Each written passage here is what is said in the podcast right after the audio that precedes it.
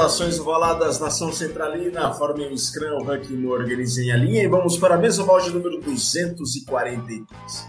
É isso aí, pessoal. É a duzentésima, quadragésima terceira edição do podcast que é a cultura de rugby para os seus ouvidos, ao vivo, 10 horas e 2 minutos pela hora de Brasília. E também, se vocês estiverem ouvindo depois isso, depois de ser ao vivo, estamos na Central 3, a nossa casa.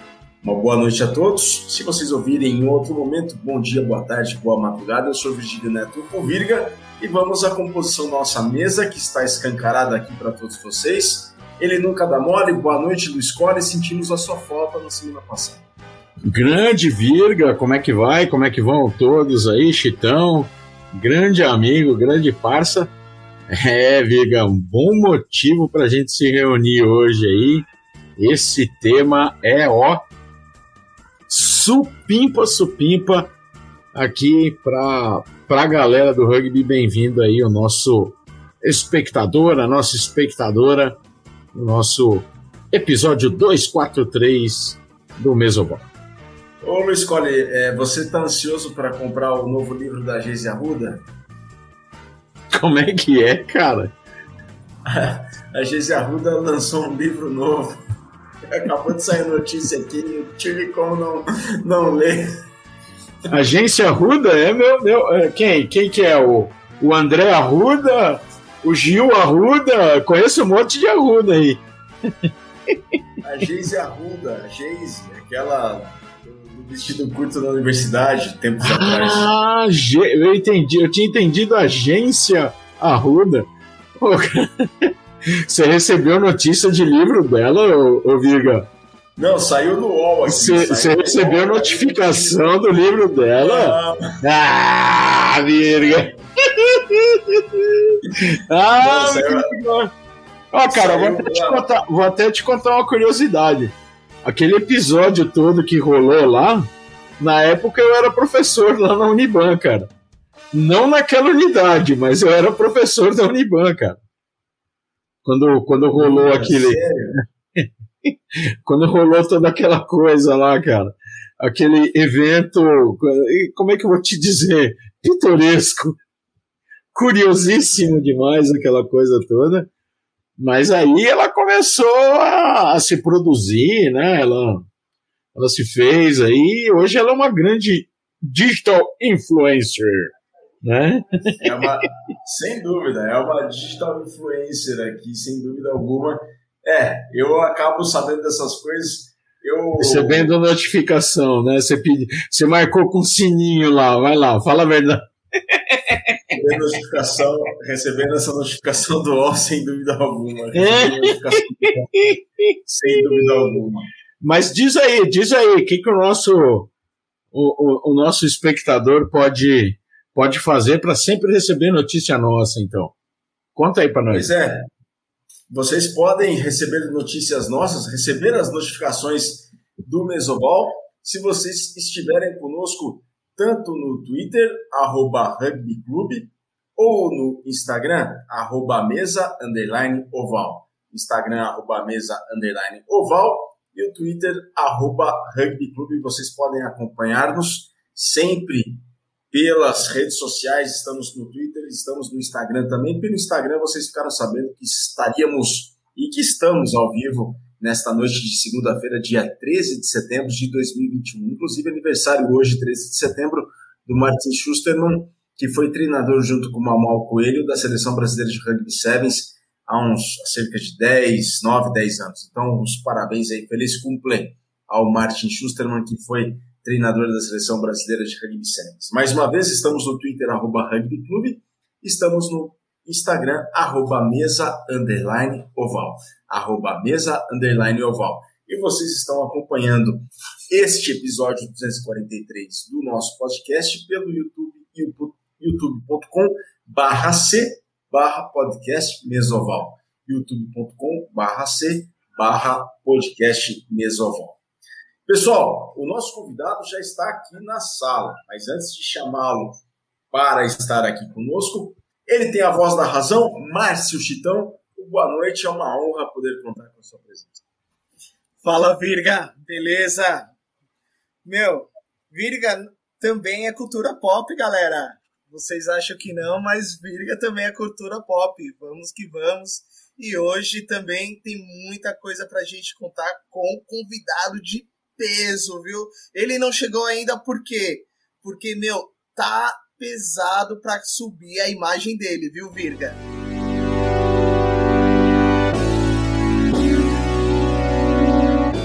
tá pesada para subir a imagem dele. Aumentem o plano da assinatura aí da internet, porque logo mais, logo menos, a, o Mesoval 243 vai estar bastante pesado para poder rodar o YouTube aí para todos vocês, pessoal, porque é um convidado de honra, um convidado super especial.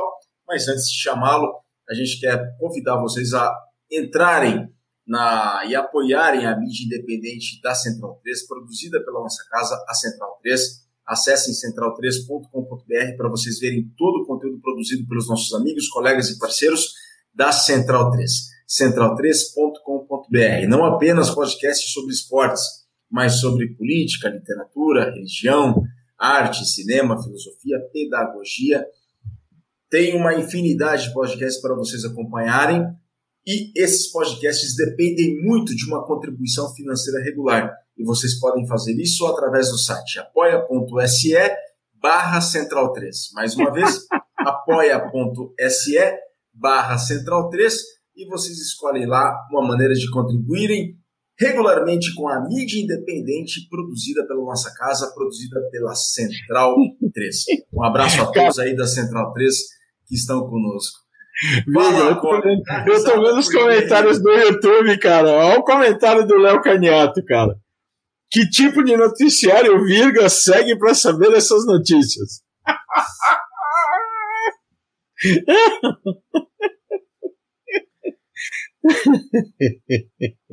Olha, é. Eu procuro ver essas notícias para não ficar também tão, tão chateado com tanta notícia ruim que existe, viu, Gole? Eu acabo vendo isso aí.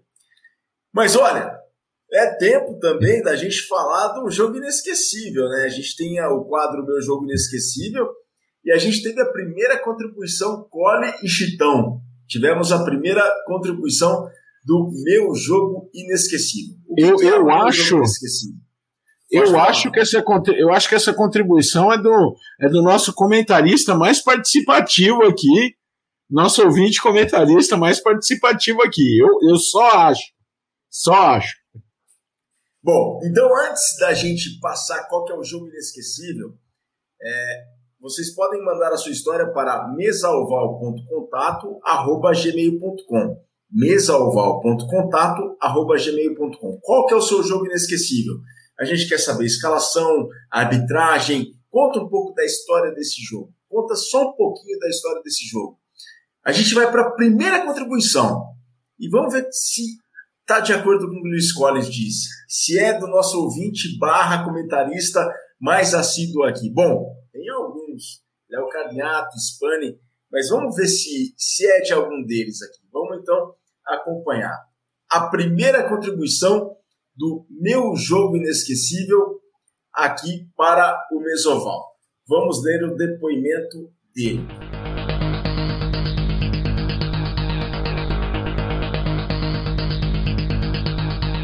Bom, quem nos mandou o meu jogo inesquecível desta vez, desta vez não, foi a primeira vez, foi o Betil, lá do Rio Grande do Sul. Ele escreve assim pra gente: Olá, meus amigos do Mesoval segue o relato de um dos meus jogos inesquecíveis. Escrevo para organizar as ideias, mas se preferirem, posso gravar um áudio também. Esse jogo aconteceu no dia 11 de junho de 2016, válido pelo Campeonato Gaúcho de Rugby, a segunda divisão, na cidade de Chuí, no extremo sul do Rio Grande do Sul, em um campo a 400 metros da fronteira com o Uruguai. O resultado final foi um sofrido Chuí 5, Guasca 6. Chuí 5, Guasca 6. Mais sofrido que isso, impossível, né? Imagina o jogo, deve ter sido lindo. mais sofrido que isso, mais sofrido que isso são 8 a 7 numa final de mundial, hein? É verdade, 2011, muito bem lembrado, Cole, muito bem lembrado, Cole, muito bem. Bom, Talvez esse jogo eu não tenha desfrutado tanto, principalmente por ter jogado improvisado de ponta ao invés da minha posição de origem segunda linha. O cara, segunda linha, foi jogar de ponta. Porém, ó o Petil. Porém, ele está sempre na minha memória e é um retrato do rugby raiz, é mesmo, que se encontra pelos cantos do Brasil. Faziam 6 graus às 14 horas daquela tarde de inverno pampiano, quando chegamos ao local da partida que, como mostram as fotos, a cancha de jogo parecia mais um potreiro com Hs fixados em cada lado e tomada com buracos e estercos dos cavalos que pastavam nas 22. Nosso vestiário era uma mecânica automotiva, prédio amarelo na foto, a gente já vai ver a foto logo mais. E nos trocamos entre os carros que estavam aguardando conserto. O jogo começou nervoso, com hucks muito acirrados e scrums disputadíssimos, com um campo inclinado e diferença de cerca de um metro e meio de altura entre uma lateral e outra. Os pontos de ação se mantiveram com os fortes e a bola nunca chegou na ponta. O Chuí saiu na frente com o try não convertido e o Guasca virou o placar com dois chutes de penal. Durante a partida, começou uma briga no ranking, o motivo não sei, pois estava distante, mas o resultado foi um expulso para cada lado e ânimos mais acirrados. Tivemos um desfalque também com o nosso terceira linha, Arthur Farini, o paulista, recebendo um tacle e mochila e sofrendo uma fratura na clavícula, sendo levado ao hospital da cidade vizinha, Santa Vitória do Palmar. Antes do final da partida, o Chui rompeu a linha de defesa para marcar o try da vitória, mas o portador da bola mergulhou no que pensava ser a linha do try, mas era a linha das 5, que além de torta foi pintada de forma contínua. Conseguimos pará-lo antes que ficasse de pé e recuperamos a posse de bola. Final de jogo e uma vitória suada a frio do Alvinegro Porto Alegre, Aurinegro Porto Alegrense. Infelizmente, com o bate-boca após o jogo e algumas ameaças proferidas por pessoas à beira do campo, resolvemos não participar do terceiro tempo para nossa segurança. Olha só. Nosso banho após o jogo foi em um vestiário no estádio Samuel Priliac, no lado uruguaio, indicado pelo time local, porém nos banheiros não havia luz e muito menos chuveiros quentes. Hum. O banho foi mesmo por um cano que saía da parede ou nas pias como se fosse um gato. Situação excelente para uma noite fria. Nosso jantar foi em uma pizzaria em Santa Vitória do Palmar enquanto esperávamos pela liberação do Arthur no hospital. É uma lembrança estranha, por mais carinho que tenha por ter dividido essa situação com os meus irmãos de rugby, torço para que ninguém mais tenha uma situação parecida. Infelizmente não tenho a escalação do time de Chuí, mas do time do Guasca nomeei na foto em anexo. O árbitro central foi o Daniel Malman e os assistentes Samuel Grando e Roberta Gondim se não estou enganado. Gutito, Betil, muito obrigado pela contribuição, impecável seu texto, e isso é cultura de rugby. A todos vocês, a gente pede para que guardem essas histórias e compartilhem conosco, assim como o Gutito fez, compartilhem conosco. Manda para a gente o seu jogo inesquecível para mesaoval.contato.gmail.com ele comentou comigo, é, já teve já uma cervejada com ele e ele comentou desse jogo. É cada história ainda, tem mais detalhes ainda que merece um belo terceiro tempo para contar mais detalhes desse jogo. Eu não tenho dúvida, merece muito terceiro ô, tempo. Ô, Virga, ô, Virga, ouvindo, ouvindo o Chitão falar assim, cara, quando a gente puder se reencontrar, nos reencontrarmos, que tal uns terceiros tempos aí do Mesoval lá no Arizona Barilanches, hein? Eu já tô aqui esperando vocês. Cara, eu acho que a gente podia fazer algumas algumas filmagens, algumas coisas assim, algumas entrevistas lá no Arizona Barilanches, hein, cara? Hashtag só vem.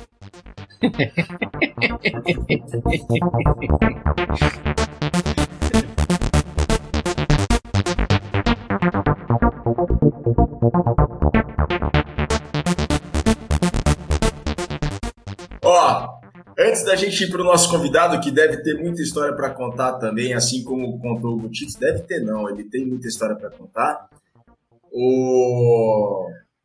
Alguns comentários para a gente aqui, ó. A Natália nos aplaude, gostou da ideia do, do terceiro tempo no Arizona Barilanches. O Léo Carniato fala da notícia aqui do UOL. Deixa eu só colocar, né? Pergunta por que também quero seguir sobre a notícia da Geise Arruda. Ele coloca aqui pra gente. O Alexandre Spani está aqui conosco. O Nego Santana. Puta plano incrível, segunda linha na ponta, mas dava para ser o pior, tipo o contrário, ponta ser de segunda linha.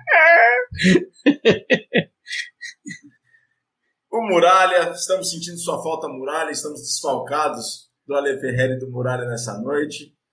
Leonardo Brambila está aqui conosco, salve, salve, Chitones. Grande amigo Teta, um abraço, meu amigo. o Nego complementa a proteção maravilhosa, jogamos muito assim, hein? Ah, quando tinha, né? Quando tinha proteção. o Brambila coloca, nossa, fizemos um terceiro pelo Tatuapé nesse pique. Água da bica que escorria da parede, todo mundo sujo de barro, chovendo horrores, kkk. Mas a alegria tava ali, kkk. E eu lembro desse jogo. Esse jogo foi Tatuapé 5, Guarulhos 0, lá no Sampaio. Caramba, 5 a 0 Entrevista com Parmejana. Ué, agora eu quero saber isso aí.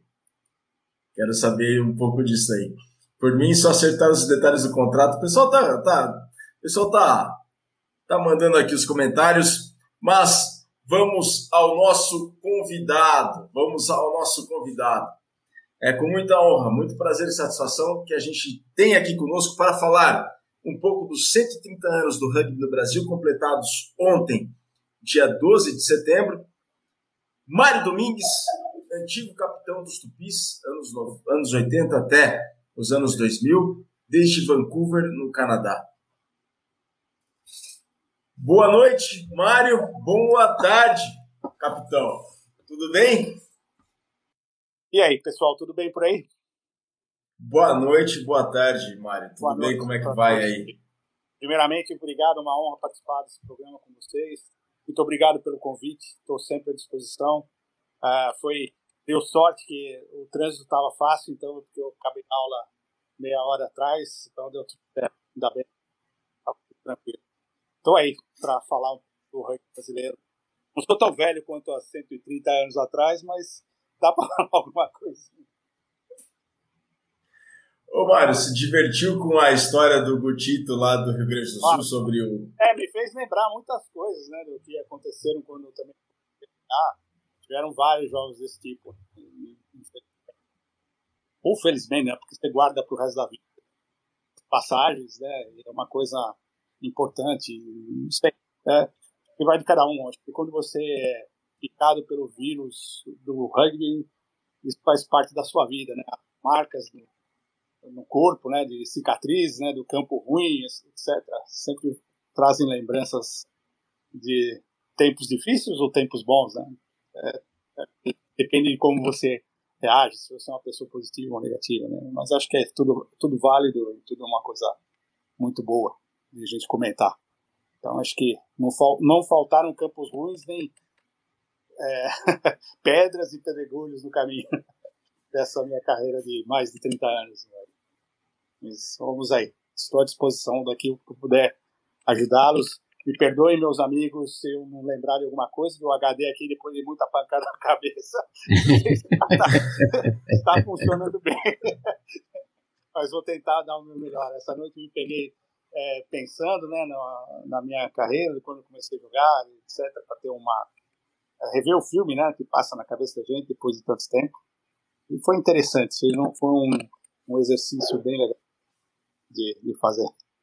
Então acho que eu vou ter bastante informação aqui para você. Estou à disposição. Mário, né? é, para início de conversa, Marião, é, a gente comemorou ontem, dia 12 de setembro, 130 anos da constituição do primeiro clube de rugby no Brasil. Em 12 de setembro de 1891, no Rio de Janeiro, foi fundado o primeiro clube com dedicação para o rugby, né? o Clube Brasileiro de Futebol Rugby. Foram jovens que estudaram na Europa, que vieram, voltaram para o Brasil, e lá no Rio de Janeiro, em 1891, fundaram um clube. Você também foi um dos fundadores do Bandeirantes Rugby Clube, que é um dos principais clubes do Brasil. Mario, qual que é a importância? Você que vivenciou clube, seleção brasileira, dentro do Brasil, fora do Brasil, tem um currículo dentro do país, fora do país também. Qual que é a importância para um clube e para o rugby de um país, de um estado, de uma província, já que você também atua bastante na Colômbia Britânica, qual é a importância de se preservar a história é, para o rugby, na opinião e na visão de alguém que esteve dentro de campo por uma seleção nacional e como capitão? É, eu acho que é uma, uma pergunta extremamente importante. Pouco tempo atrás, eu sobre a preservação dos, uh, eu chamo de rugby social. São os clubes fundadores que ainda não querem, não têm pretensão de serem formarem jogadores profissionais, mas que pertencem à comunidade. Isso é fundamental para que você tenha um equilíbrio entre o atual, o, alguns clubes se tornem etc. Mas se você não tiver esse público, pessoas que vão comprar TV cabo, vão entender o jogo, vão comprar merchandise, etc., você nunca vai ter um, um rugby alto. É fundamental hoje, realmente, você espaço para os dois. Tanto desenvolvimento para um rugby profissional e alto quanto ao rugby social, o rugby comunitário. Por exemplo, o clube que eu estava trabalhando no passado, com 2 mil jogadores na comunidade, amadores. Então, entre as categorias. E existia uma integração, você imagina quanto isso era no futuro, pessoas que dependem do jogo, que vão assistir, vão pagar ingresso. Então, quer dizer, esse ciclo a gente tem que preservar e fazer força para que consigam uh, sobreviver. As pessoas têm uma imagem profissional, é raro, tem fácil. Tem uma, e ele tem que, se partindo para esse lado ele tem que ser sustentável. E não é Deus, depende de uh, colaboração todo mundo. E não é todo mundo também profissional. E você pega um excelente nível e não é profissional. De, que pode jogar aqui o, o, o campeonato uh, regional e nacional, é excelente o nível. Mas como, como você pega país que tem uma educação forte, como você vai comparar um, um, um jogo, um, uma estrutura de um profissional, uh, um jogador profissional com um cara faz aqui fácil, recém-médico ou engenheiro, faz 200 mil, 250 mil por ano fácil. Como é que você vai fazer isso? Uh, então, por exemplo, a Universidade de British Columbia, né, que é, é, muito forte aqui no Canadá, é uma das principais do mundo, eles têm um programa uh, intensivo de rugby, inclusive de recrutamento de, uh, de, estudantes internacionais, etc. É um programa full time, né? Todo mundo estuda e, e treina todos os dias. Quer dizer, então ele prepara os jogadores de top. Mas quando o cara se forma, ele opta pela carreira mais simples, vai ter uma porcentagem muito mínima de que vai partir para outro lugar. Mas esses caras vão que vão comprar ingresso, que vão fazer tour, que vão assistir a Copa do Mundo e etc. Então acho que se a gente fizer uma força no Brasil para que isso realmente se desenvolva e que os clubes tenham mais a projeção e se preocupem menos em, em ser profissionais e sim terem uma comunidade forte com é, estimular de novo o voluntariado, as pessoas terem mais contato, intercâmbios, que eu acho que é isso que, que faz parte, né? E, então acho que não sei se deu para responder a sua pergunta, mas para mim é fundamental que os clubes, principalmente os que têm, porque você pode dividir ainda mais no Brasil, você tem times e clubes. Um time pode ser que vá dar alguma coisa ou, ou não, né? Ele é formado por um grupo de de idealistas, vamos chamar assim, né, que não tem nada, tem, compram lá um meia dúzia de camisa e se dispõe a jogar. Que era o que aconteceu no passado. Né? O, o, a gente fala hoje de uma estrutura grande né, que, que tinha o Bandeirantes, hoje a gente também está passando por uma transição grande né, no clube. Uh, eu acompanho diretamente, porque ainda estou ligado né, com o pessoal. Estou tentando re, é, reorganizar o clube, né, Bandeirantes, como, como clube Mas a gente tem que pensar que a gente, há 30, 35 anos atrás, os problemas eram os mesmos. E eu acho que é fundamental, né, que hoje me vê com, eu vejo com tristeza, é que a gente ainda não tem um espaço próprio para jogar rugby. Seja, seja, isso na capital, né, em São Paulo, ou nas outras grandes capitais, tem, vamos pegar o eixo Rio, São Paulo e, e o Rio Grande do Sul, né, uma coisa assim. Uh, não tem, é, são poucos os lugares que tem um, ou é emprestado, ou é não sei o quê, então não, você nunca poder fazer uma coisa sólida. Né, porque você não tem um lugar apropriado para jogar. Por exemplo, se, você, se a, a Federação de São Paulo ou a Confederação Brasileira tivesse um lugar apropriado, que pudesse mandar um jogo da rodada, você daí coloca um lugar próprio para se jogar, com, com, pessoas que pudessem comprar ingresso, cobrar ingresso.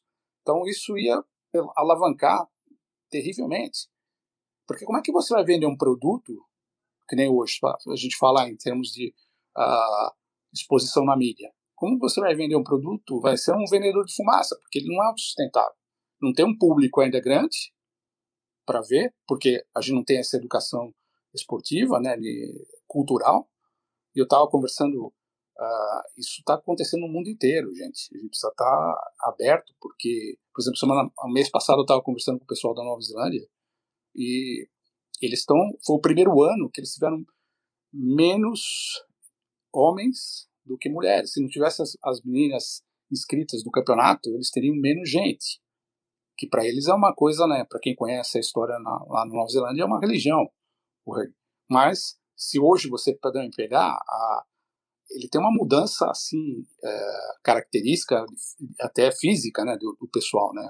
Você não tem mais uh, caucasiano jogando praticamente, são pessoal da ilha, porque é, o esporte virou uma opção de mudança de vida e cai naquele lá. Se eles têm uma educação grande, então o cara, ah, pô, eu, o esporte cada vez mais competitivo, mais uh, forte, né, mais fisicamente competitivo, então você tem 10, 12 anos de carreira para fazer dinheiro. Então, quer dizer, é, é um, é um problema sério, né? Então as pessoas precisam repensar em algumas coisas. Isso está acontecendo no mundo inteiro. E um outro ponto que eu acho fundamental é que as viagens são extremamente caras hoje. Então as pessoas que uh, você pegar os, os argentinos e os sul-africanos que tentaram ir por esse caminho se deram mal. Porque o custo de você manter o time viajando é muito alto. Além do desgaste natural do relacionamento. Você já, você já mandou manter 40 jogadores uh, full-time, três meses juntos. É complicadíssimo. Então, quer dizer, são. Que faz parte da vida, né? Relacionamento e tal, não sei o quê. E acho que é, uma das minhas opiniões, da minha visão, por exemplo, a, a, Argentina se deu mal no último mundial por isso, porque eles apostaram tudo na franquia, né, no Super, no Super Rugby, mantiveram a, praticamente a mesma seleção, mas estressou os caras, né, de tal forma, porque eles ficaram na, rodando um tempão, cresceram antes do tempo, depois colheram os resultados, né? Então acho que tudo isso tem que ser repensado. As pessoas acham que uh, o rugby tem que fazer dinheiro. Hum, é, é difícil, gente. É, tem muita competição. Por exemplo, você pega países como o Brasil, Austrália, é, não é todo mundo que pratica esporte. Então você tem vários tipos de esportes que competem pelo mesmo público para praticar. E a gente tem um agravante, né? A gente não tem uma cultura esportiva no país. Então, por exemplo, eu vejo aqui, no uh, final de semana, é reservado para os filhos, para o cara acompanha na, no futebol, no, no soccer aí, né, o, o, próprio rugby, algum outro, o hockey, né, que é uma coisa que mais fanática do que o futebol, uh, mas o, o final de semana é, é dedicado à família, natação, etc. Quer dizer, uh, a gente não tem essa cultura. E, para piorar, a gente não tem uma cultura de esporte do governo. Né? Então, uh, é, é, complicado, né? E você mudar isso, né? Mudar um, um, um perfil social da, um, da sociedade, ele, ele, é muito grande, é, demora anos, né, para você desenvolver uma cultura, para mudança compro, comportamental. Então, quer dizer, são coisas que levam tempo e, e, o trabalho é exaustivo, é complicado. Então, por isso que eu falo, talvez, é, se você não tem condições de dar um passo para cima, você tem que consolidar a sua posição. Eu vi, a gente teve um exemplo aqui recentemente, né, do Canadá perdeu esse final de semana para os Estados Unidos, né, tinha aberto uma boa vantagem, mas, é, de novo, eu tinha certeza que isso ia acontecer, porque uh, fez uma transição na hora errada, sabe? Pô, você está no meio de, uma, de um qualify, né? não tem tempo para aprender. É, um, é uma, uma hora que tinha que ser feito de, de uma forma diferente, né? O, o treinador do Canadá é um amigo pessoal, porque a gente se formou junto na Nova Zelândia como treinador. Ele é galês e a gente até tive na casa dele, na, na, em Manchester, quando ele estava trabalhando no Sales Sharks. Então eu tive lá com ele, então não sei o quê. Então tem uma proximidade bastante grande, mas eu acho que, assim, comete-se alguns erros uh, básicos, porque na verdade, hoje, eh, se você não preparar 100% uma equipe, ela não é só autossustentável. Né? O, o, pessoal tem uma, um poder de reação, hoje tem que ser tudo automático, então tem que ser treinado a exaustão e tem que ter um plano B na cabeça. Né? Então acho que isso que é o problema. Aplicou-se a mesma tática do primeiro jogo, mas lá, uh, não sei se vocês já conhecem Labrador, lá no Canadá, né, no outro lado, extremo, na outra costa, o clima lá é horrível. Não é para gente, não é para humano. E o jogo foi lá. Então ventava para os dois, para tudo que era lado, a bola subia, no, os, os, americanos ficaram completamente perdidos. Então não conseguiam pegar a bola. Então criaram-se, criou-se um, uma pressão muito mais. Uh, pelo momento eles fizeram certo, talvez, porque sabiam que eles estavam atrás. Mas daí depois se aplicar a mesma fórmula, achando que ia dar certo em Colorado, é muito pouco, né? Então, quer dizer, acho que a gente tem, sim, voltando à pergunta, né, que preservar os clubes e preservar o. E uma dica para vocês que estão começando, né, eu, eu, às vezes, principalmente quando tem um, um tropeço da seleção nacional, alguma coisa assim, levanta-se bravatas, fala, ah, não, porque é uma panela, que é sempre o mesmo jogador, que para lá. Gente, a coisa é muito mais complexa. Esses clubes que hoje que vocês estão vendo, que servem, é, dão jogadores, ou alimentam a seleção brasileira, de uma forma até já algum tempo atrás, né, porque eles não estão fazendo jogadores, não estão fazendo parte, pô, comeram grama que nem vocês. Então, o Bandeirantes teve campeonato que jogamos com a, a season inteira com 17 jogadores. Então não podia nem machucar ninguém. Eu falei, se machucar, vai jogar assim mesmo. Senta lá na cadeira e fica dentro do campo. Então, quer dizer, a gente também passou por isso. Esse, o, eu falo pelos clubes hoje estruturados, a gente também já foi pequeno. Então, trabalha duro, vai chegar a sua vez, mas primeiro, não pula a etapa. Sabe, a gente tem o hábito, né, nós brasileiros, de não enxergar o meio da história. A gente vê o começo e vê o fim. Mas o meio da história é, é grande. Então, para chegar lá, tem muita água para rolar.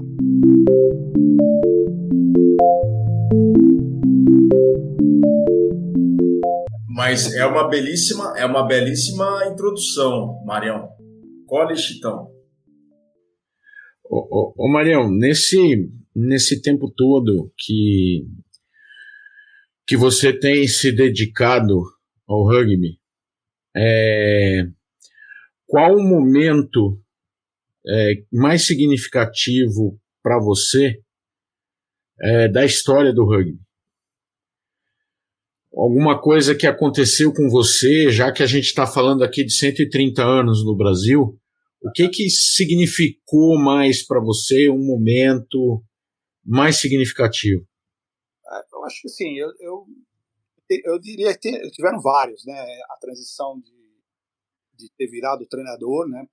Depois de ter jogado bastante tempo, o início, né, que foi bastante difícil, eu, eu come, no meu tempo, né, só para aumentar um pouco essa discussão do, do, passado, quando eu comecei a jogar em São Paulo, uh, existiam 12 colégios que jogavam no Campeonato Paulista.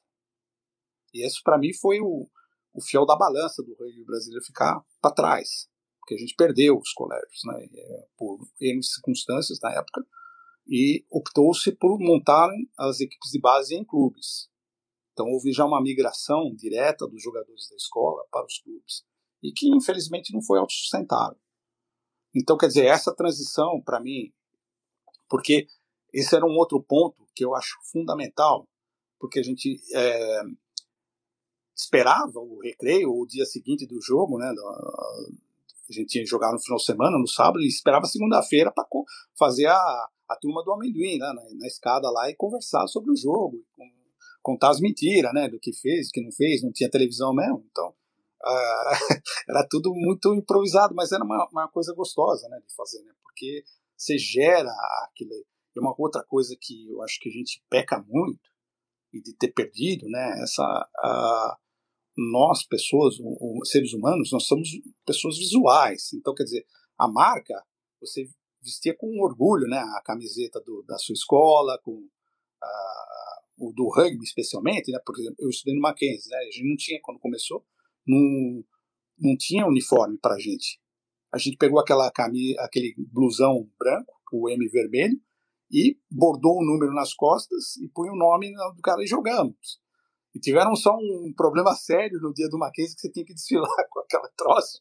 Nossa, nosso troço, nosso o, a, o moletom lá era imprestável, porque você imagina depois de cinco jogos branco, moletom, o, o cara lá, o sei lá como é que chamava o o diretor lá, a gente botou esparadrapo ainda no número atrás para dizer que ainda estava tudo branco.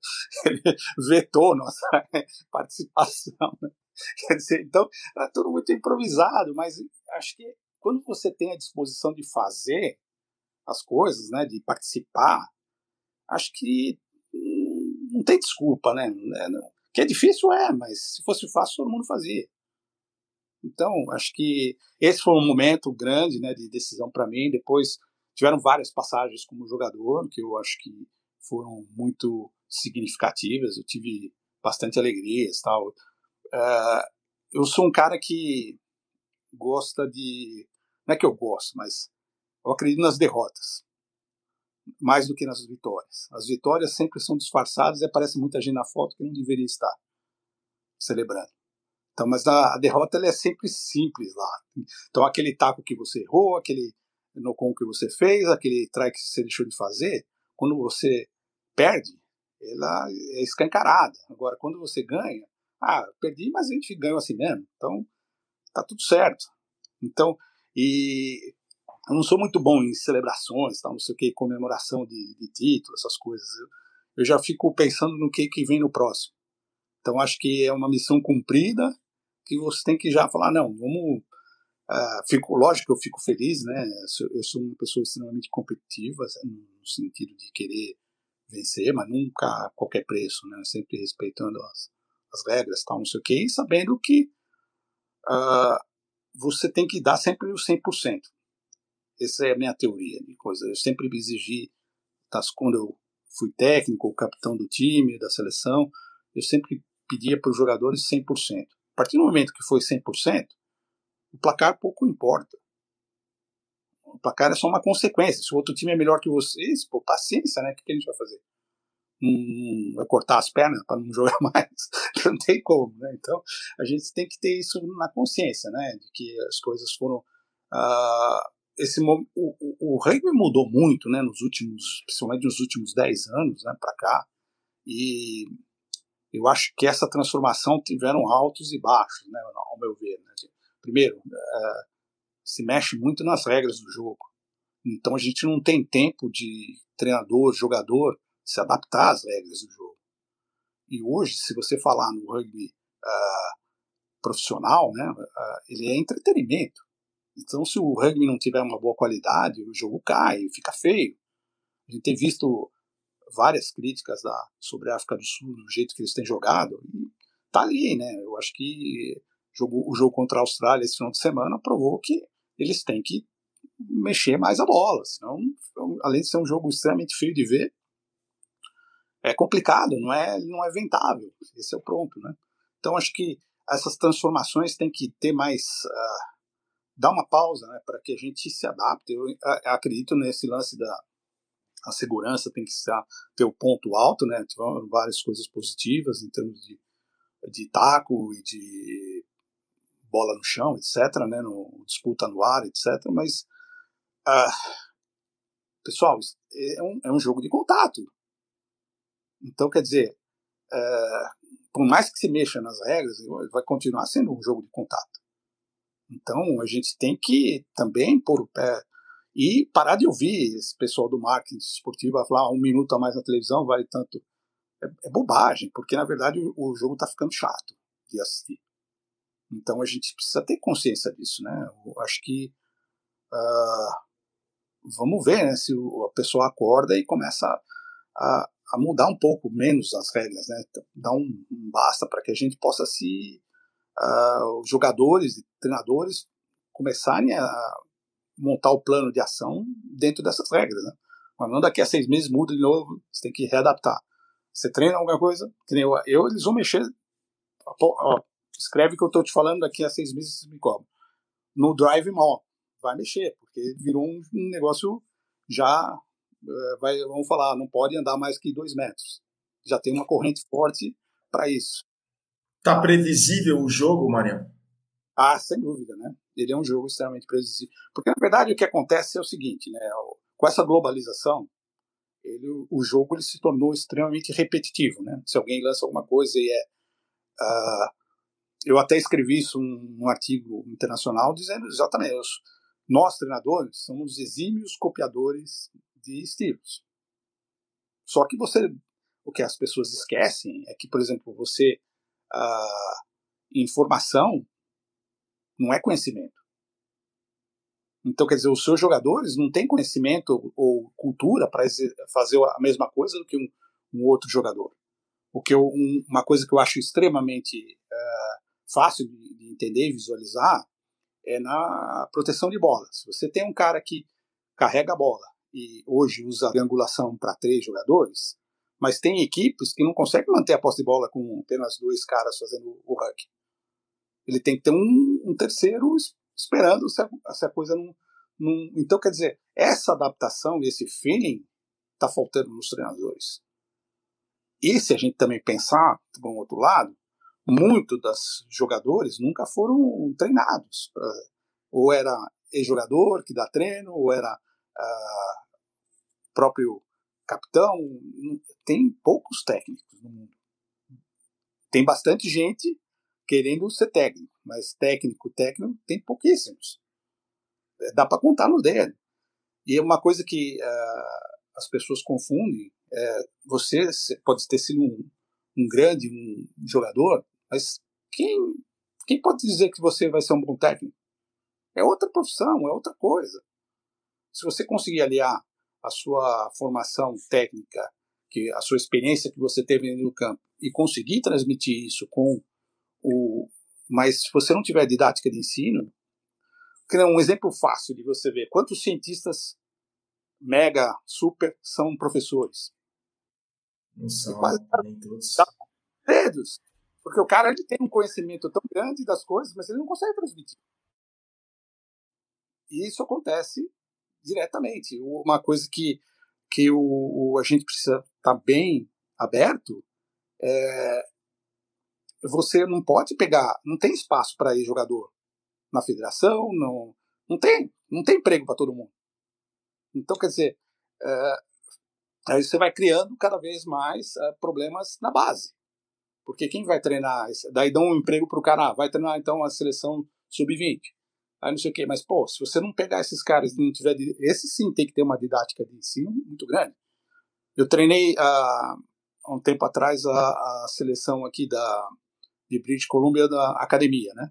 Então pegava jovens de meninos e meninas de 16 e 18 anos.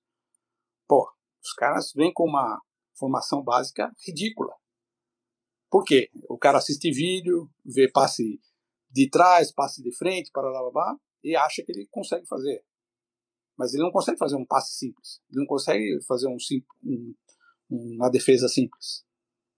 Ele sabe bloquear. Bloquear não é defesa. E cada vez mais está sendo punida. Né? Se, se o cara não sabe defender, está fora. A África do Sul cedeu quantos pênaltis para a Austrália no último jogo? Sei lá, 10, 12, só no primeiro tempo.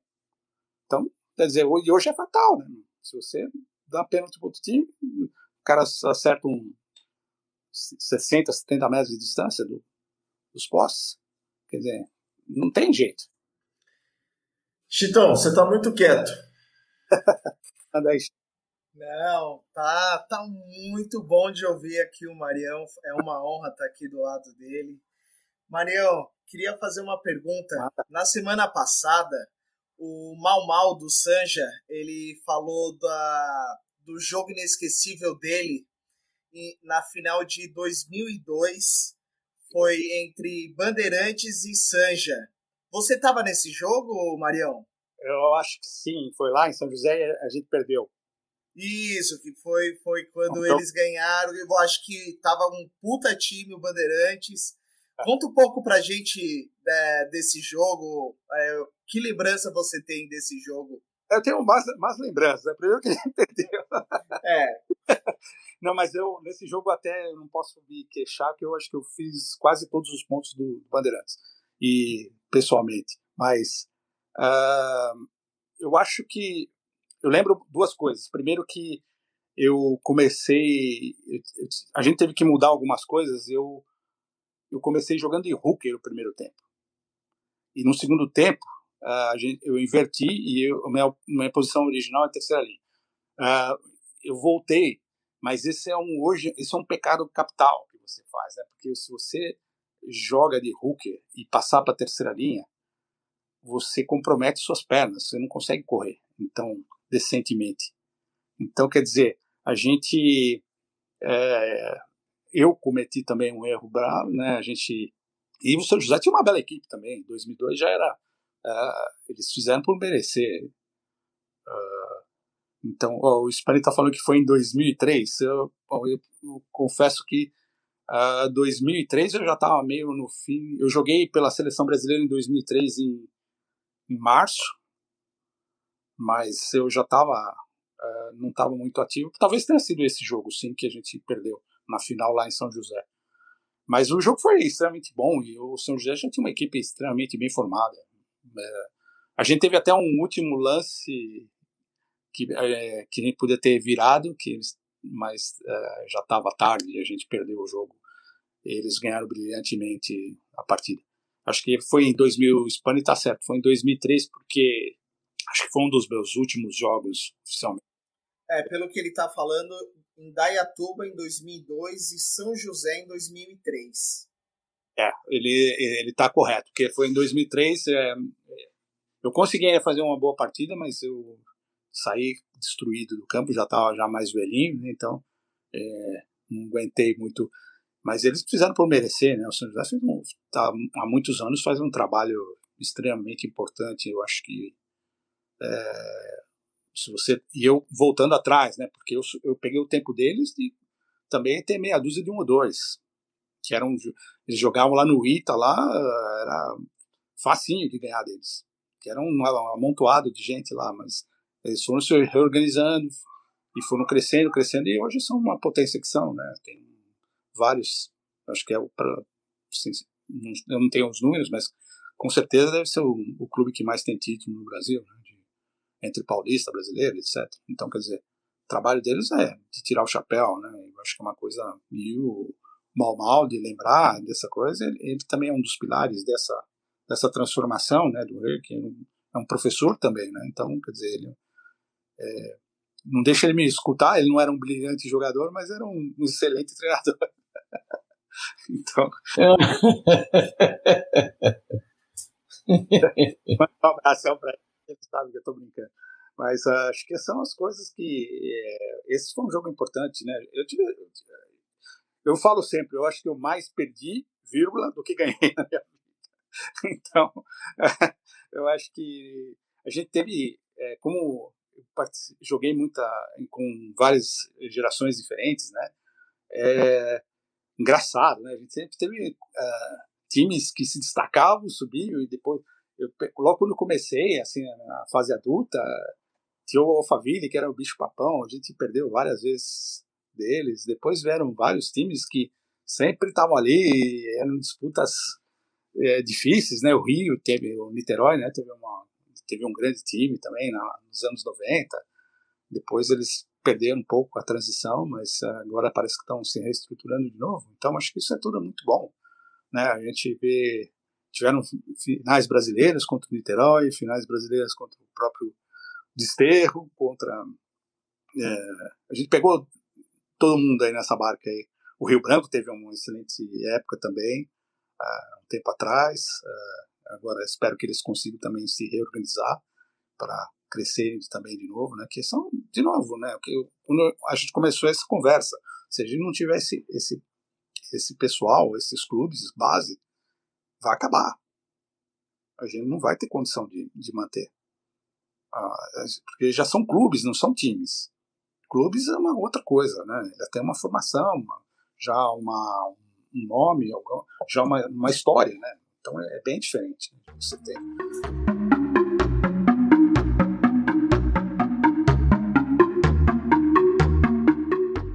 Bom, vamos aos comentários. A gente tem alguns comentários aqui, Marião. Depois a gente tem um comentário de. Mandaram um áudio. Mandaram um áudio aqui pra gente. Eu quero colocar, deixar rodar aqui e depois o Cole, eu vi que ele abriu o microfone uma hora ali, depois eu vou passar a palavra para ele. Mas o aqui o o Spani comenta Eterno Capitão dos Tupis, Mário Domingues. Tem o Leonardo Brambila. Minha base foi do Bagatelle, ali aprendi o que é o rugby. Aliás, quando vai sair o churras do Baga, eu topo fácil. Ele mandou um abraço aqui pro, pro Muralha, que não está hoje conosco, mas logo ele volta, certeza. O Vitor Ramos convida todos para o churrasco. E o Spani faz um comentário aqui, ó. No Paraguai e no Uruguai fizeram isso. Tem um jogo da rodada do Campeonato Nacional que é transmitido ao vivo por streaming e as partidas acontecem no Heróis do Grupo Haiti no Paraguai e no Charrua do Uruguai. Um comentário sobre uma fala do Mário Domingues, né? E o Spani comenta.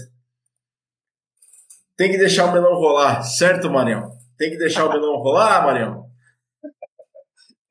É, são as expressões que a gente usava, né? Temos que qualquer coisa política, tem desculpas, né? Eu acho que a gente tem que sempre. Uh, e é engraçado, né? Eu uh, falo aqui através de vocês para o Spani. Uh, eu uso essas mesmas palavras até hoje. O pessoal acha que eu sou meio louco aqui, porque você imaginou traduzido em inglês para. Let the melons! the melons é perigoso, hein? Marião, inclusive é nessa linha, tem um áudio aqui do Spani. Tem um áudio aqui do Spani. A gente vai tentar colocar aqui, mas o Spani mandou um recado. Vamos tentar ouvi-lo. Vamos lá. Boa noite aos amigos da Mesoval. Hoje que temos essa temos a bancada capitaneada pelo, pelo grande Mário Domingues, nosso eterno capitão Marião. Eu, eu conheci o Marião uh, nos treinamentos para as Olimpíadas para as Olimpíadas, não, para as eliminatórias da, da Copa do Mundo de 96. Nós iríamos enfrentar a Trinidad e Tobago.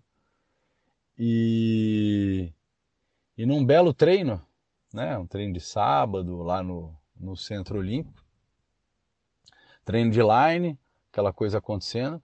E eu na época era, eu era, vamos dizer, 95, eu era recém subido do, do, do, do juvenil.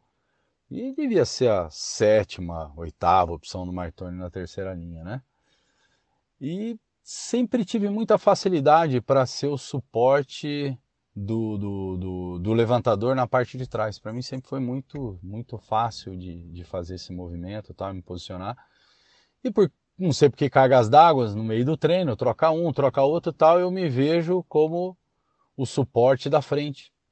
E a seleção sempre teve uma jogada muito forte no segundo pulador, né? Era o Antônio no primeiro e o Urso do Band na segunda. Era a famosa chess. E lá vai o Mocho, lança a bola na chess, dá errado. O Spani vai pegar, escorrega ali na, na perna do Urso tal. Segunda bola, vai joga de novo a chess e... Putz, Spani pega meio errado, não pega no short, a coisa não sai direito né? Marião deu aquela aquela bufada, tá, aquela, mas troca, troca a jogada, faz mais umas jogadas, aí fez com o Antônio, aquela coisa toda, e volta para chess. Lá vai o Spani de novo e não dá certo. Aí o Marião meio que me situou, né? Falou, tem que, tem, a gente tem que fazer a coisa dar certo. E eu resolvi comentar, né, no meio do treino, que, putz, tem uma dificuldade aqui para pegar na. Eu sei do seguinte. Simplesmente ele me cortou e falou o seguinte: Spani, não me interessa os seus problemas. O que me interessa aqui é que você precisa pegar o urso, segurar ele no joelho e jogar ele para o alto. Só isso. Como você vai fazer, não é meu problema. Esse é o Marião. E é isso que hoje eu vejo e aprendi muito uh, com ele nesse tempo de, né, de seleção de 95, até ele sendo nosso treinador em, em 2008. É, eu passei por muito tempo sendo reserva imediato dele e aprendi muito como ser um líder, aprendi muito como ser uma pessoa íntegra, uma pessoa honesta, uma pessoa de caráter, uma pessoa de clube e uma pessoa de palavra muito aprendi com o Marião. Nessa época, a gente, eu nunca fui muito bom de nomes de jogadores do exterior, mas o nome do Marião eu sempre soube. E eu era o Marião que eu me espelhava e tive o prazer de ter todos esses anos de convivência com ele. Um abraço, meu capitão. Abraço. Nossa, fiquei toda. É, é, sempre. Como eu digo sempre, quem tem amigo tem tudo, né? as coisas boas das pessoas. Isso é, acho que é isso que a gente deixa para o futuro, né? Se eu ouvir sempre, a gente pode não ter sido, eu posso não ter sido uma boa, sei lá, amigo de todo mundo, que participou da comunidade e tal, mas eu tenho sempre comigo que eu sempre fui transparente e, e sempre tratei todo mundo com o máximo respeito. Né? Eu acho que é isso que é fundamental.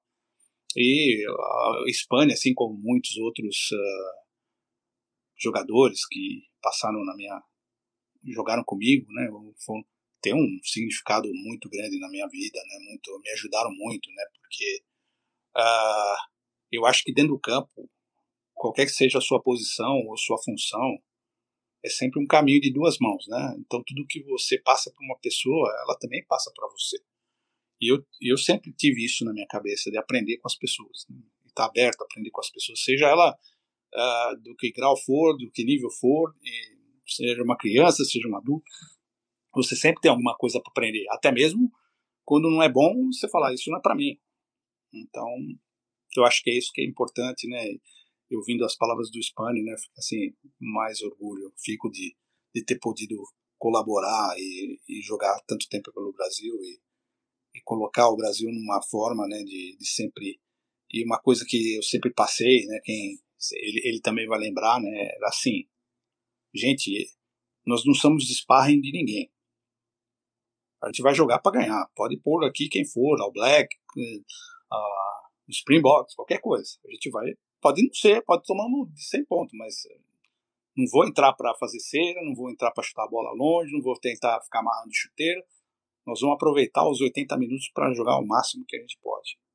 E eu acho que isso também sempre é, nos, nos deu essa sempre sair de cabeça erguida, né? Eu acho que nossa, quando é lógico que a gente já jogou mal já fez partidas ruins, e isso nos uh, feria muito. Por isso que quando eu comentei uma vez uh, recentemente, né, sobre a seleção uh, do Brasil ter não ter conseguido ir para frente né, nas eliminatórias agora, né, que a gente vê as pessoas, eu falo, eu falo os, não, não precisa crítica, porque na verdade são coisas que os jogadores são, auto, são os maiores autocríticos.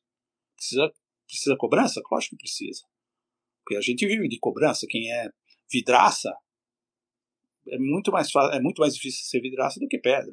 E tem um monte de pedra. Então acho que a gente tem que Uh, o Greg tá falando das preleções.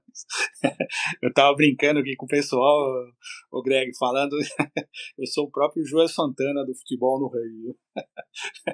Nas minhas preleções em inglês aqui, o pessoal acho que ou eu não sou muito certo da cabeça, então, mas eu, eu ponho pilha no pessoal. Isso eu posso. Mas se eles te mantêm aí é porque vale a pena.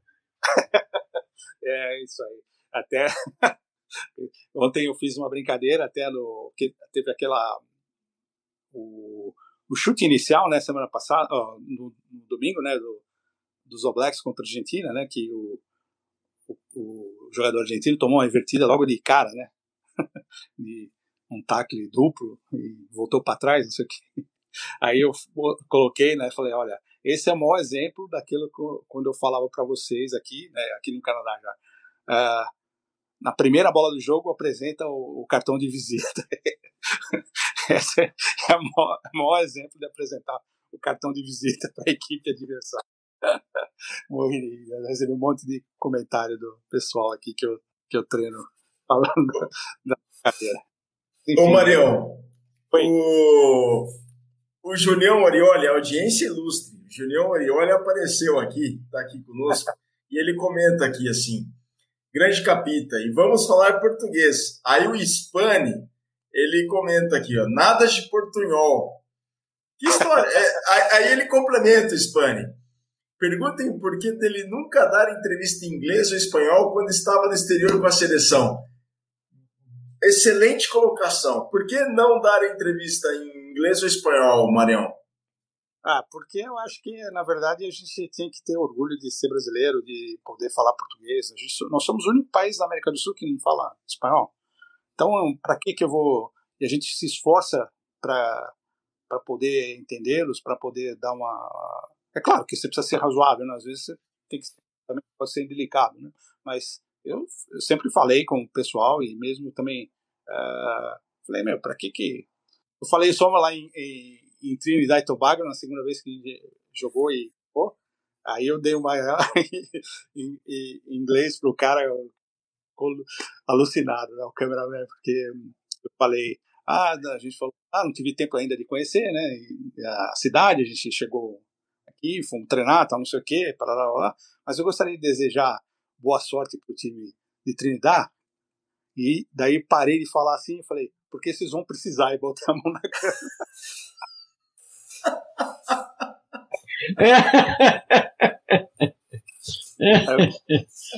Essa foi boa, foi boa. Passaporte para vocês porque vocês vão precisar. Ele foi é engraçado, né? São coisas agora né, lembrando o passado, né?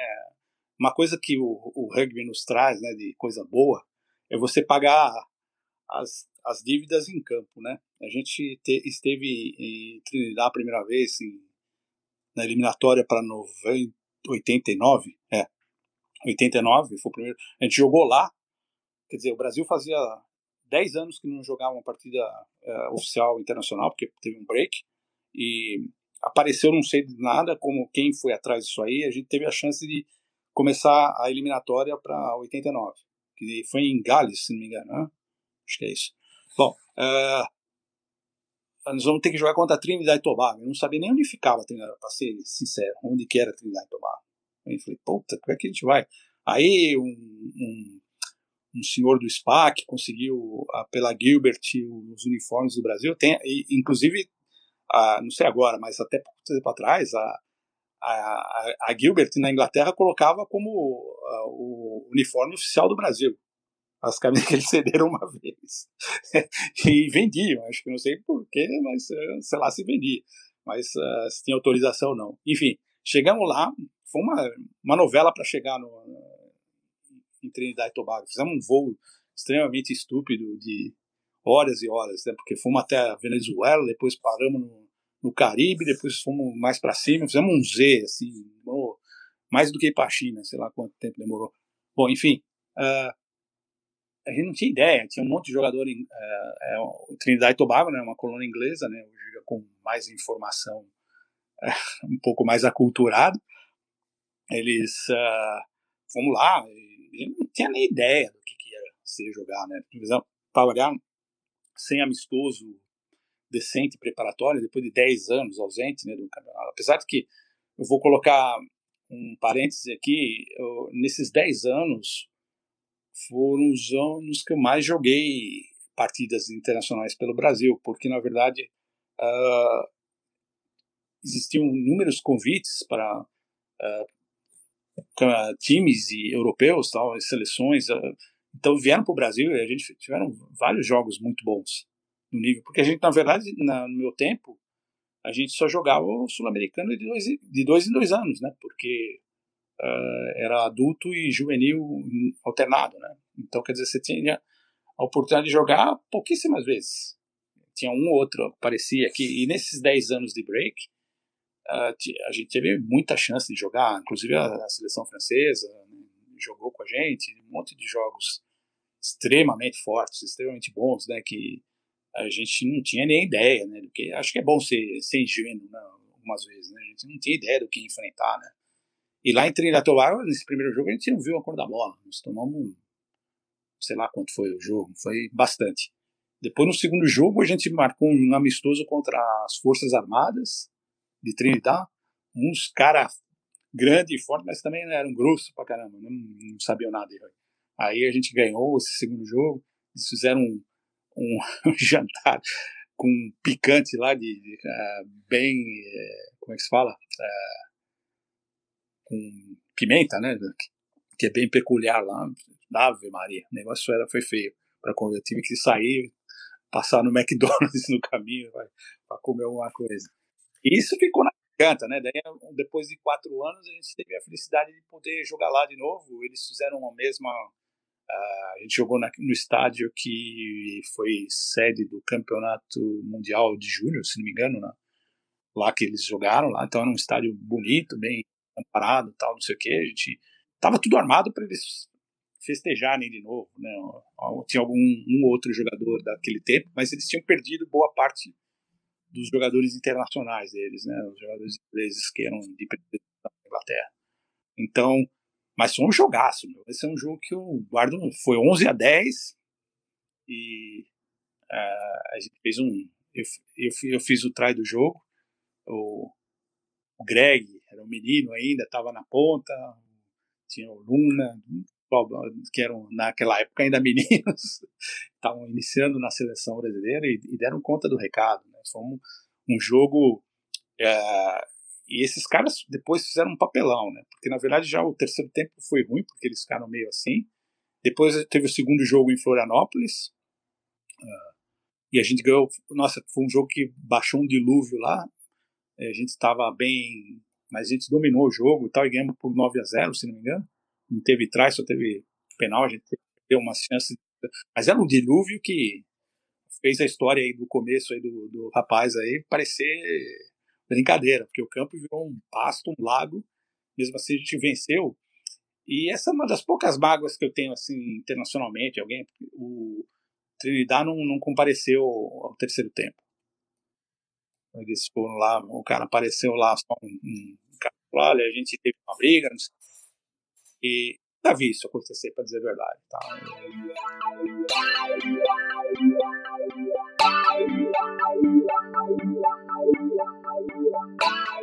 Ô, ô Mário, o, o Chitão, a gente fez uma divulgação para o Mesoval 243 com uma foto de você que portava a bola e um venezuelano tentando te taclear no jogo pelas eliminatórias da Copa de 2003, que foi no SPAC em novembro de 2001, 17 de novembro de 2001 uma vitória dos Tupis, na época, Vitórias Régias, por 14 a 3. E, e a, a, gente usou essa foto. Essa foto é essa aqui. Uhum. É, vou mostrar yeah. melhor aqui para vocês. E o Chitão tem uma história dessa foto. Uau! Manda! Então, essa foto aí é do. Quem... Esse jogo aí foi o jogo contra a Venezuela, né, Marião? Exato. Então, foi o único ano que a Venezuela estava no Tier 1, né? E quem, quem jogou, quem é esse cara aí? É o Maurício Arevalo, né? Ele foi o capitão, acho que, desse jogo e foi um dos fundadores do, da equipe, é, de uma equipe lá do, da Venezuela, o CRUM, Clube de Rugby Universidade Metropolitana. Infe... É, então. E. Ah, não. Acho que esse. É, peraí. Quem. Não, esse daí, quem, quem tava na foto foi o Renegado. O Torta era o capitão da, da seleção. E infelizmente, o Torta ele faleceu. Uau. Ele faleceu aí agora alguns anos atrás. Então, esse daí é. Quem me passou isso daí foi um um jogador que é que foi do, do Urra, né, o Juan Moço. Um abraço para ele, obrigado aí pelas informações e desculpa que eu dei uma distorcida agora, mas é, consegui, tudo... consegui encaixar aqui no final. Até esse jogo da contra a Venezuela ele foi um jogo extremamente importante, porque a Venezuela, apesar de ainda estava né, começando né, no, no rugby internacional, eles tinham um suporte grande internacional. Então eles uh, uh, tinham uma estrutura muito boa. E assim, até nos, nos traz um pouco de, de vergonha, né? Porque na verdade a gente não tinha uma estrutura e a gente colocou os caras naquele alojamento no Pacaembu.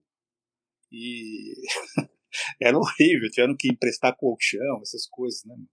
Foi uma coisa é, complicada, né? Mas a gente dominou o jogo, a gente jogou bem. A gente teve um try, até um, um try anulado que eu me arrependo até hoje, quer dizer, um, o, o, jogo estava assim bem, os nervos à flor da pele, existia muita provocação, os, os, os, venezuelanos eram extremamente arrogantes, assim, no sistema de provocar de, de, fazer coisas assim.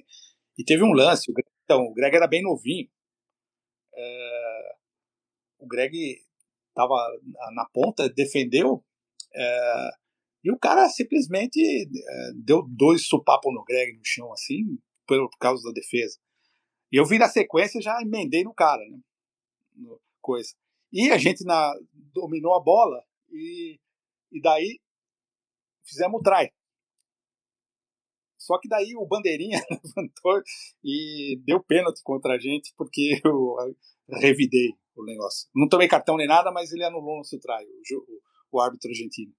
Então, a gente. Foi uma lição, né? Que a gente às vezes perde a cabeça, né? Mas foi para defender o Greg, que era novinho na época. e, enfim, a gente tem bastante né, de, de coisa apertada. E essa, e essa reunião no pré-jogo com o técnico australiano da Venezuela. O que, que foi isso? Ah, então, eram as coisas assim que a gente era obrigado a cumprir papel, né? Que eu nunca entendi direito essas coisas, sabe? Essas, uh, eu, não, eu não sou um cara muito político para essas coisas, sabe? Para dizer a verdade, fazer. Ainda mais um pré-jogo, pô. Como é que você vai ficar lá, ficando, ter reunião com o técnico do outro time? Então, quer dizer, para mim não fazia muito sentido essas coisas, sabe? De fazer política e fazer. Era para você contar o segredo da sua equipe para ele, ô Mariano. é, tem o, um jogo que teve. A gente também estava começando a melhorar, né? A, essa, também seria eliminatória, a gente ia jogar contra o Chile e o Paraguai, se não me engano, pelas eliminatórias. E, e a gente teve um jogo contra um time internacional, da, que era a base da que estudaram na Suíça, os caras, ex-estudantes de um colégio eh, na universidade na, eh, na Suíça, e, bom, e eram vários jogadores internacionais que faziam tours por ano. E estavam no Brasil, e a gente estava precisando de jogo, marcaram jogos contra esses caras. Foi uma, um negócio bem forte e tal, tiveram cenas bem, sim, né, de, porque eu, eles tinham uh, reservado o time principal para jogar contra a gente, né? A gente não tinha muita noção de como que eram. E eles não, não queriam perder, na verdade. Né? Então teve problema, o técnico, o, o árbitro era deles, tal, teve, tiveram alguns problemas, tal, não sei o quê. E o técnico do Chile era um, não sei agora, salvo engano, se ele era argentino ou, ou era estrangeiro, alguma coisa.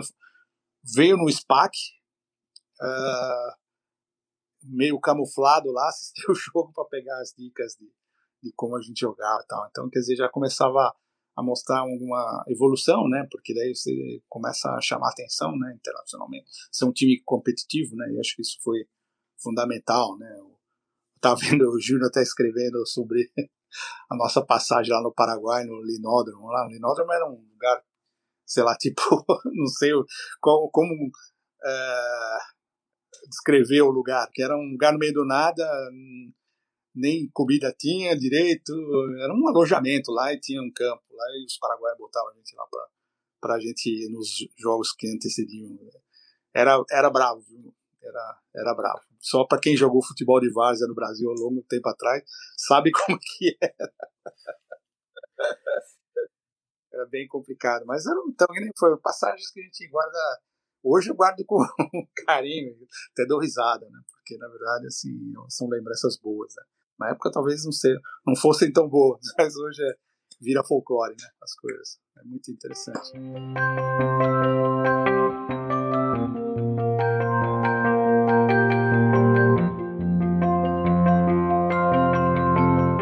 Pessoal, o papo tá bom, o papo tá super bacana. São 130 anos de rugby no Brasil e a gente trouxe aqui o Mário Domingues para contar um pouco dessas histórias e a sua percepção do jogo de hoje. A gente podia e queria ter falado muito, de muito mais coisas aqui, mas o horário nos impede um, um pouco, mas certamente o Marião voltará em outras edições do podcast que é a Cultura de Rugby para os seus ouvidos.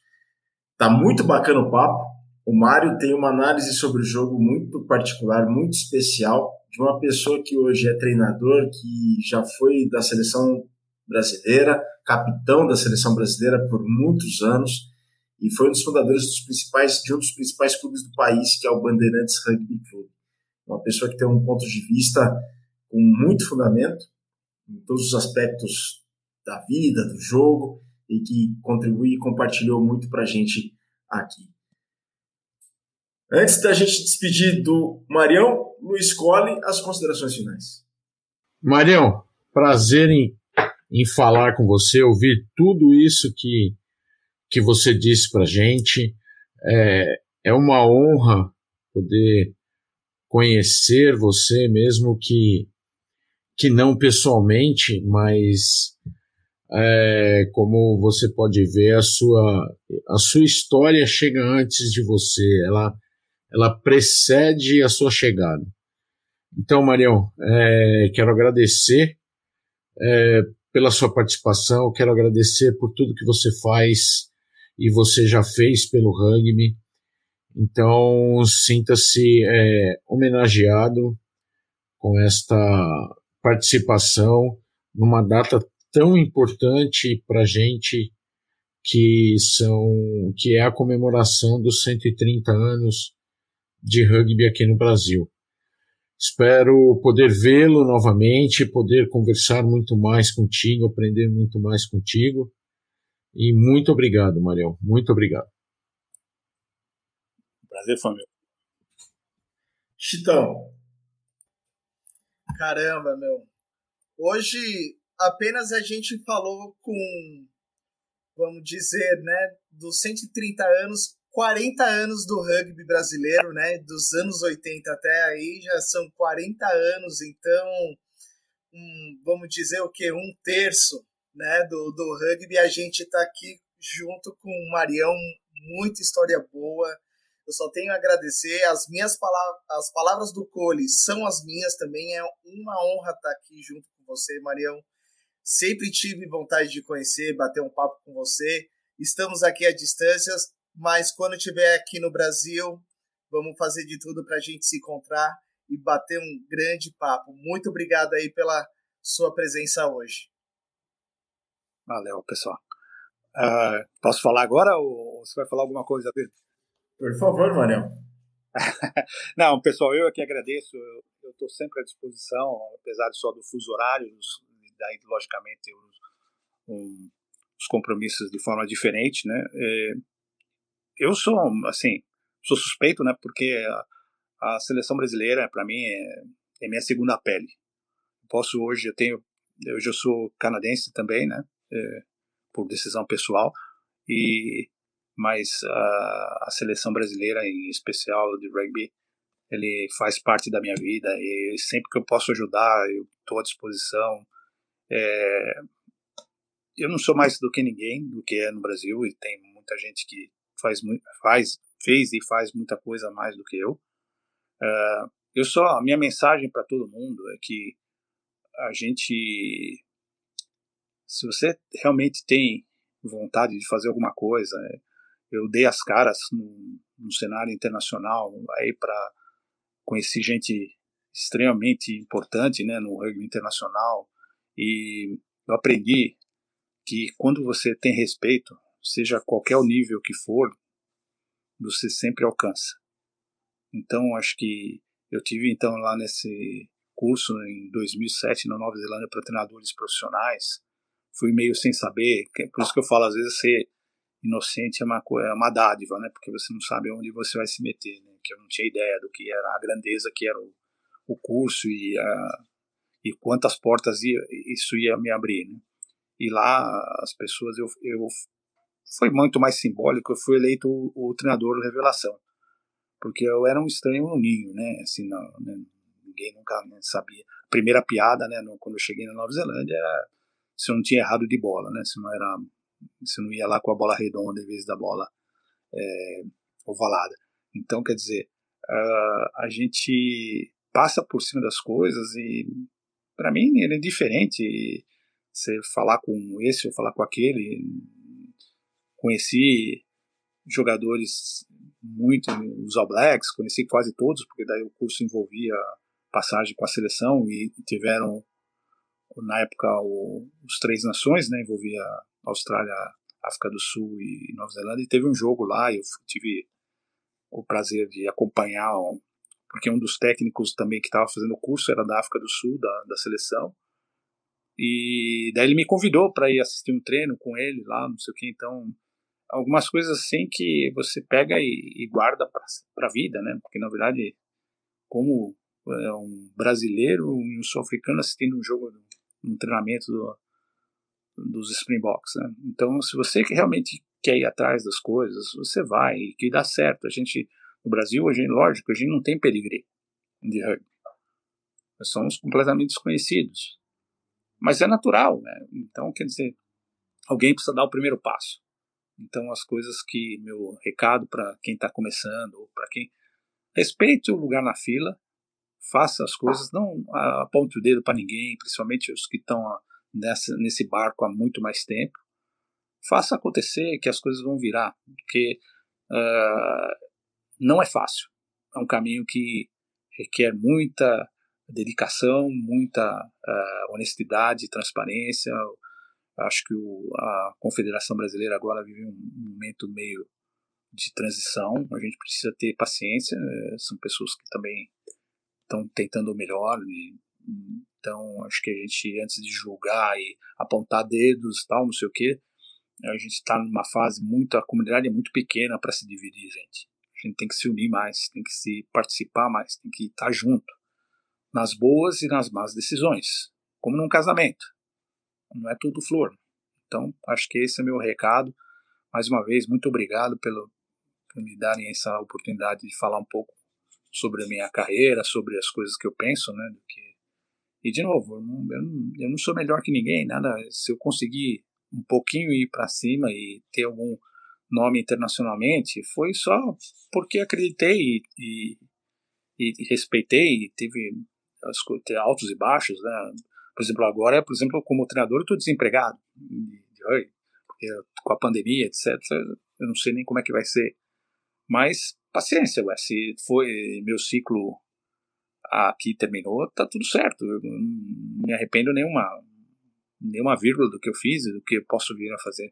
Então, muito, meu, meu muito obrigado. Eu vou estar sempre à disposição para qualquer momento que eu possa ajudar, como tenho tentado ajudar todo, todo mundo que me pede. Valeu, pessoal. Muito obrigado. Valeu, Marião. Muito obrigado por toda a sua experiência, por toda a partilha, pelas palavras, pelas sábias palavras e do exemplo que você é para todos nós. É o orgulho, atitudes como a de você, como as suas, de por exemplo, como o Greg, o Junião, o Spani falaram, o próprio trato do idioma, da gente valorizar o que é nosso, de ter o nosso espaço, trabalhar, trabalhar, que uma hora o espaço aparece, e a sua postura como capitão da seleção brasileira nos dá muito orgulho de sermos brasileiros. Muito obrigado pelo exemplo que você é, capitão Mário Domingues, obrigado pelas palavras, obrigado pelo tempo cedido aqui para gente por esse mesmo Val 243. Já passamos dos 80 minutos, estamos no tempo, já passamos do tempo regulamentar, já estamos no tempo extra, nos acréscimos, a gente fica por aqui, pessoal. É. Valeu, Cole. Valeu, Marião. Valeu, Chitão. Muito grato a todos vocês que estiveram conosco nesta mesa oval número 243. Numa data especial que é a comemoração dos 130 anos do rap do Brasil. E a gente convidou o Mário Domingues para estar conosco. A próxima edição do Mesoval é na próxima segunda-feira, dia 20, neste mesmo horário, às 10 da noite pela hora de Brasília. Convidado Rafael Santana, o Negro. A gente vai ter um bate-papo com ele na próxima segunda-feira, dia 20, às 10 da noite pela hora de Brasília. A gente fica por aqui, pessoal. Até a próxima segunda. Saudações ovaladas. Um grande abraço.